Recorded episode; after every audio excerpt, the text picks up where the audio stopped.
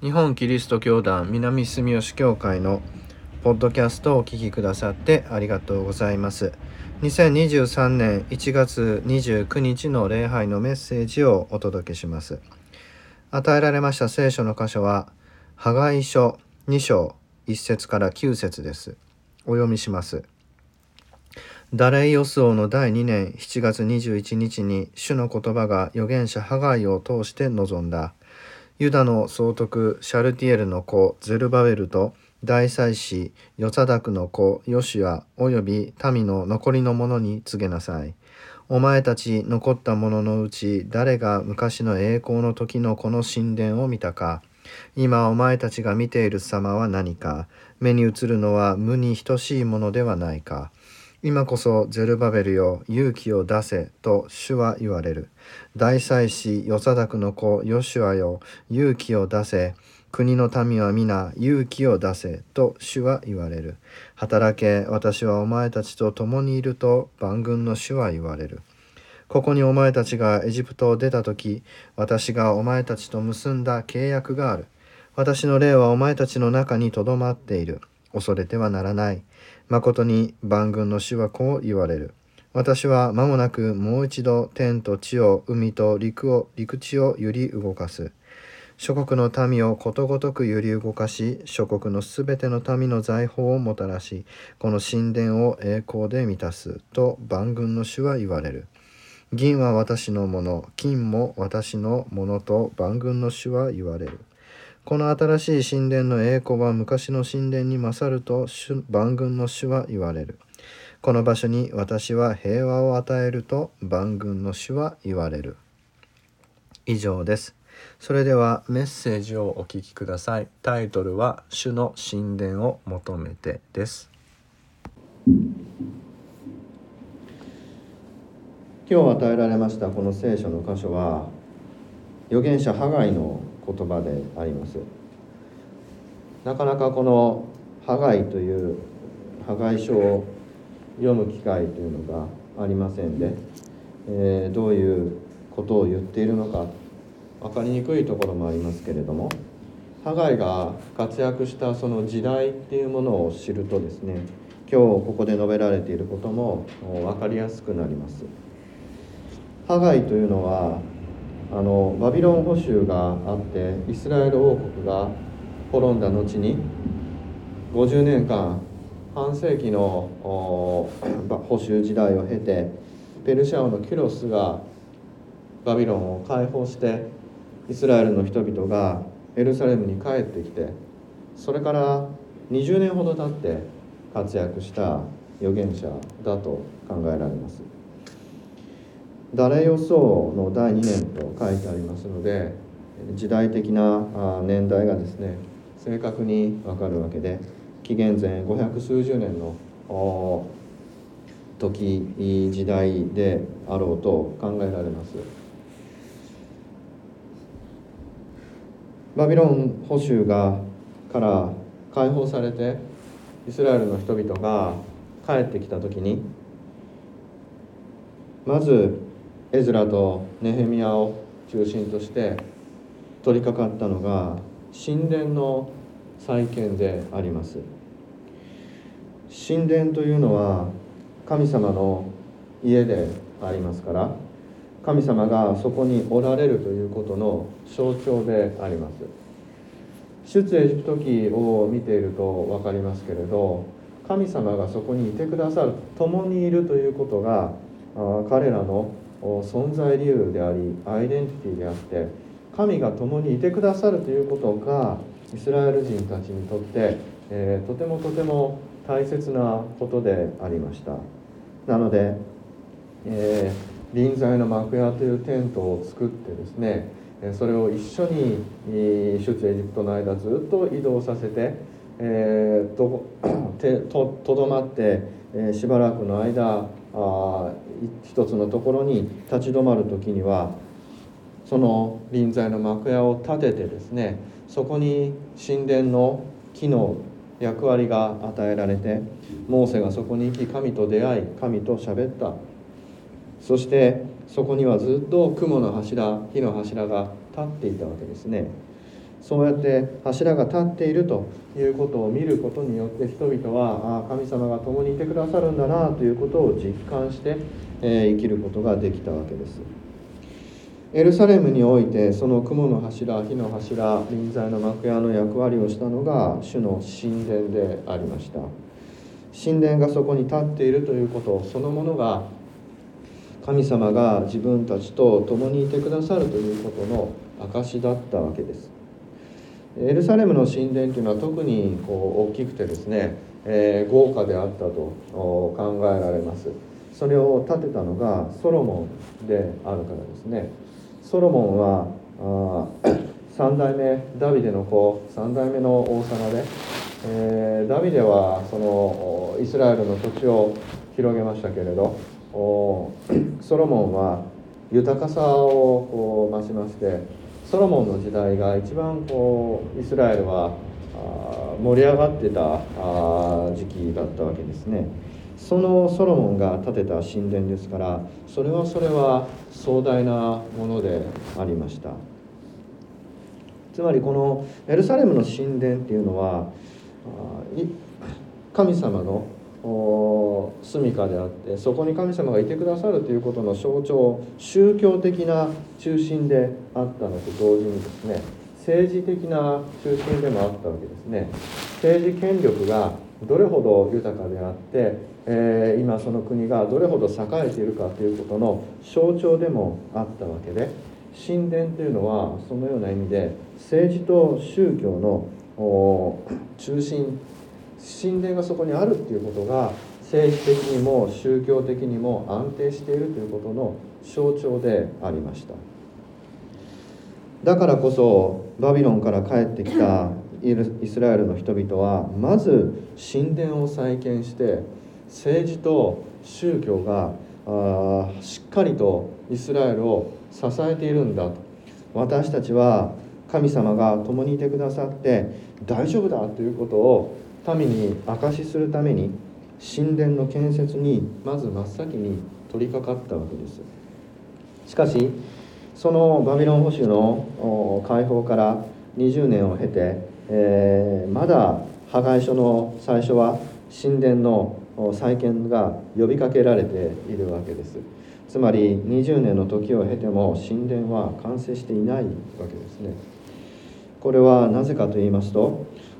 エルサレムがまずそのバビロンによってもう徹底的に破壊されていて、えー、ほぼ荒野のようになっていたということが一つ。そしてすでにそこには多民族が入り込んで住み着いていたためにイスラエルの人たちはまず土地を奪い返すところから始めなければならなかったということです。誰も住んでいない町に帰ってきてすで、えー、に建っている自分たちの家まだ残っていたところに入ってですね神殿を再建するというわけにはいかずもう何もないところにやってきてまずそこに住んでいる異民族をこう打ち破って土地を取り返してから再建しなければならないということでこれはかなりの手間暇がかかりますし大変な作業だったと考えられます。人々はバビロンから帰ってきたところですから特にそんなこう財産であるとか武器とかを持っているわけではないわけですね。なのでえー、まず自分の家を確保するのも大変だったとそういう状況だったと考えられます。それで人々はまず目先の生活っていうものにとらわれまして神殿というものをないがしろにしてしまいました。あそれで神殿の再建っていうのがままならないわけですね。人々は自分たちがその日その日生きていくのに精一杯だったわけです。そのような状況の中で、えー、人々はもう神殿の再建ということをあまり考えることができないような状況で自分たちの生活をどうしていくかということに一生懸命になっていったあそういう人々に向かって、えー、ハガイが言うわけですね。ユダの総督シャルティエルの子ゼルバベルと大祭司ヨサダクの子ヨシアそしておよびその残りの民の残りの者に告げなさいと。勇気を出せ国の民は勇気を出せ。働け。万軍の主は言われる。こういうわけですね。頑張って神殿を建てろっていうわけです。ユダの総督シャルティエルの子ゼルバベルというのは当時のその支配していた政治的な支配者であります。そして大祭司ヨザダクの子ヨシュアですからこれは宗教的な支配者であります。つまりこの2者政治的な指導者と宗教的な指導者が一致して立てるのが神殿なわけですね。神殿の機能があそもそもこの政治と宗教の中心であるからです。そしてそれを守り求めるのが民でありますからこの3者大祭司とゼルバベルと民ですね。この3者が皆あ一つとなって立ち上がるのが、神殿なのであります。そして、えー、ハガイは皆にその三者に奮い立てと。こう呼びかけるわけです。それほどこの絶望といいますか困窮のただ中にありまして神殿を建てるっていうのはなかなか難しいことです。神殿を建てるのにも材料もいりますし労働力もいりますしお金がかかります。で神殿にお金をかけて、えー、労働力をかけてる時間をですね自分たちの生活を守るために使った方が人々にとっては目の前の生活ということを考えればその方が大事だったわけですがハガイは違うというんですね。まず神殿を建てろと。これがハガイの言っていることです。このハガイの言っていることというものを今の私たちの生活に当てはめてみると神殿というのが神様のおられるところでありますからまあ教会にあった相当するのかなという気がします。私たちは今非常にこう物価が上がって、えー、かといって給料は上がらずに税金も上がってですね、えー、困窮した状況にあります。疫病が蔓延して食べるものもどんどん高くなっていく中で、え当時のイスラエルの人々の困窮した状態っていうものにどんどん近づいていっています。そして政治はあ戦争ですね、えー、軍事的な脅威というものを叫んで、えー、武力武装しよう武装しようとしていきますね、えー、戦争というものがあ身近に近寄ってきているというこの不安感というのもあります。まさにその城壁がなくなってですね、えー、今住む生活が精一杯で、えー、周囲には外敵がいていつ襲われるかわからないというこの恐れというのは当時のイスラエルの人々と、まあ、似たようなあ状況かなと思いますうん私たちはまず自分たちの生活を守るために一生懸命働いて稼いで自分たちの生活にお金を使います。で家族やあ、まあ、家を守るためにですねお家のことを一生懸命しますので、えー、教会のことにまでなかなか手が回らないというのが正直なところかなと思います。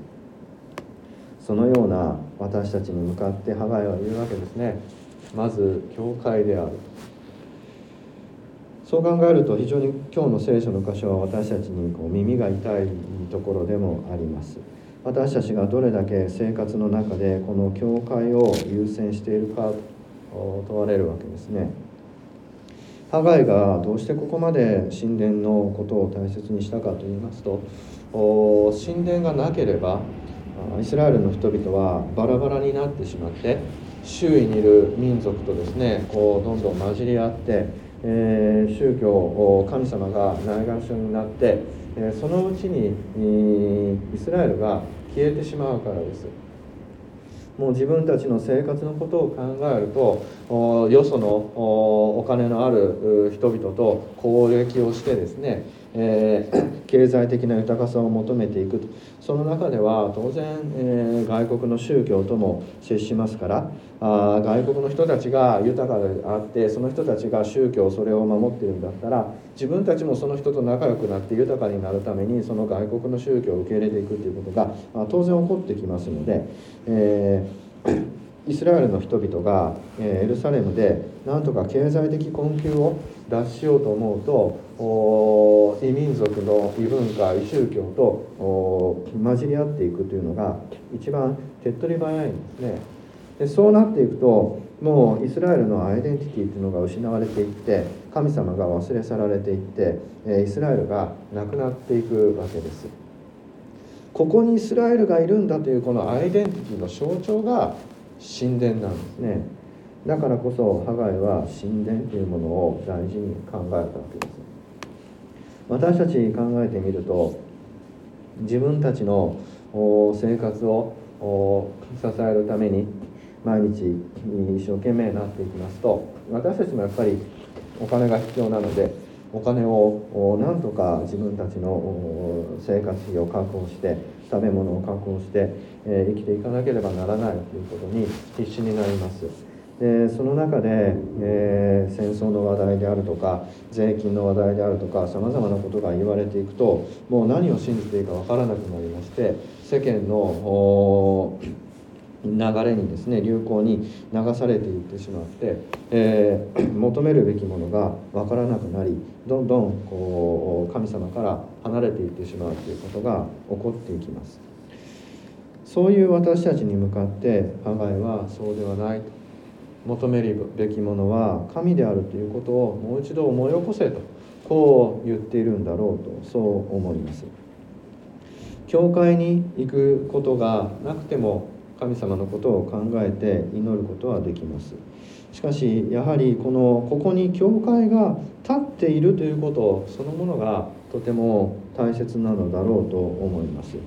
ここに教会があるからこそ私たちは教会を休むことができるんですね。教会を休むっていうのはあ教会に行かない自分を自覚するということでありまして、えー 私が教会につながっていなければ今日教会に行かないっていうそういう判断っていうのはできませんね。つまり教会を休もうと思うっていうことは教会と自分がつながっているということが大前提なわけですそのようにしてここに教会がなければ私たちは互いにつながるっていうことができないわけですね。それは建物である必要はないわけです。精神的に私たちはこの教会に属していて教会を通して私たちは一つであるっていうこの意識っていうものをどこまできちんと持っていることができるかということです。なのでこのハガイの神殿もですね立派である必要はないわけですそこに神殿があってもう幕屋でいいわけですね。テントでいいわけです。そこに神殿があってそこに神がいてくださって私たちはその神を通して一つであるっていうことをどれだけ自覚的になるかっていうことが問われているわけです。私たちは日常の生活の中でもまあ時々忘れるかもしれませんがここに教会があるっていうことはあ疑いませんね。忘れません。教会がここに立っているからこそ私たちがあるのだということを無意識のうちにでも覚えているはずなんです。だからこそ私たちは日々の生活を神様から離れることなく歩んでいくことができる。とつまり教会というのはそのように私たちと神様と結び合わせるそのようなあ存在であります。当時イスラエルの人々は唯一自分たちが民族として唯一であると考えていたので神殿も唯一でした。エルサレム神殿ですね。これを大事にしていたわけです。しかし私たちの神殿というのはあこの教会なわけですけれどこの建物そのものが私たちの神殿ということではありません。それはヨハネによる福音書の2章を見るとよく分かります。ヨハネによる福音書の2章に神殿から商人を追い出すという話がございます。ヨハネによる福音書の2章13節から22節をちょっと読んでみます。ユダヤ人の杉越祭が近づいたのでイエスはエルサレムへ登っていかれた。そして神殿の境内で牛や羊鳩を売っている者たちと座って両替をしている者たちをご覧になった。イエスは縄で鞭を作り羊や牛を全て境内から追い出し両替人の金をまき散らしその台を倒し鳩を売る者たちに言われた。このようなものはここから運び出せ。私の父の家を商売の家としてはならない。弟子たちはあなたの家を思う熱意が私を食い尽くすと書いてあるのを思い出した。ユダヤ人たちはイエスにあなたはこんなことをするからにはどんな印を私たちに見せるつもりかと言った。イエスは答えて言われた。この神殿を壊してみよう。3日で建て直してみせる。それでユダヤ人たちはこの神殿は建てるのに46年もかかったのにあなたは3日で建て直すのかと言った。イエスの言われる神殿とはご自分の体のことだったのである。イエスが死者の中から復活された時弟子たちはイエスがこう言われたのを思い出し聖書とイエスの語られた言葉と信じた。イエスが壊してみようと言ったこの神殿っていうのはエルサレムの神殿でまさにハガイが建てろ建てろと言っていたあの神殿です。46年かかったって書いてありますね。え、補修から帰ってきて46年の歳月を立てて神殿かけて神殿を再建したわけです。なので、まあ、この時点で言うとイエスの時代から考えると400年ぐらいはあずっとこの神殿イエスの前に立ってたわけですね。その神殿を3日で建て直す。とこうイエスがおっしゃる。イエスの言われる神殿とはご自分の体のことだったのであるとこうヨハネは述べています。すなわち私たちにとっての神殿というのはイエス様そのものであるというのがヨハネの言っていることです私たちはこの教会につながっていますけれどこの教会というのはイエス様の体ですイエス様がここにいてくださって十字架にかかってくださったことを私たちが覚えるためにこの礼拝があります。すなわち私たちは全てイエス様を思い起こしイエス様に倣いイエス様を通して神様と結び合わせるために教会に来るわけです。私たちの神殿というのはイエス様そのものであります。私たちがイエス様を求めイエス様のもとに集まる時に私たちは主の神殿に集い共に神様によって一つに結び合わせられているということでありましょう。ですから私たちはたとえ教会に集うことがなくてもですね主の神殿を求めてイエス様のもとに互いに祈ることができればそこに私たちの一つの大きな大きな教会が立ち上がってくるのではないかなと思います。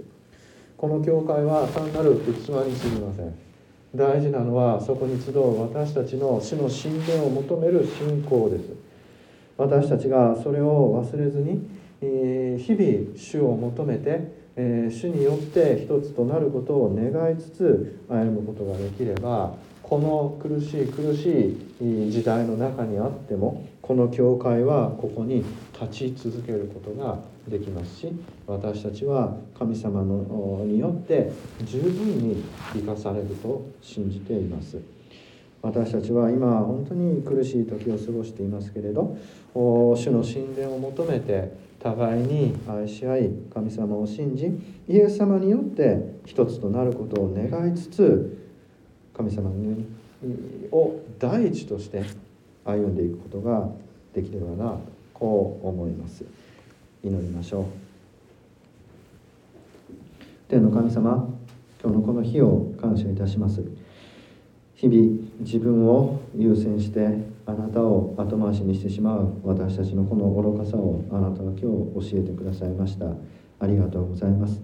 何よりもまずあなたを求めあなたの御心と御国がこのようになりますようにと願いつつ歩むことができますように。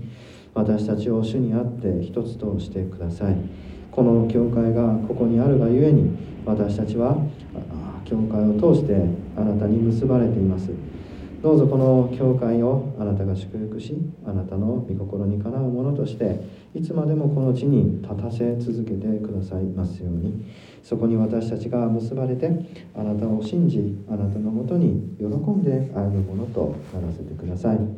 今苦しみや悲しみのただ中にある人にもあなたがそばにいてくださって必要な助けと慰めを与えてくださいますように。この願いと感謝私たちの主イエスキリストの皆によって御前にお捧げいたします。アーメン。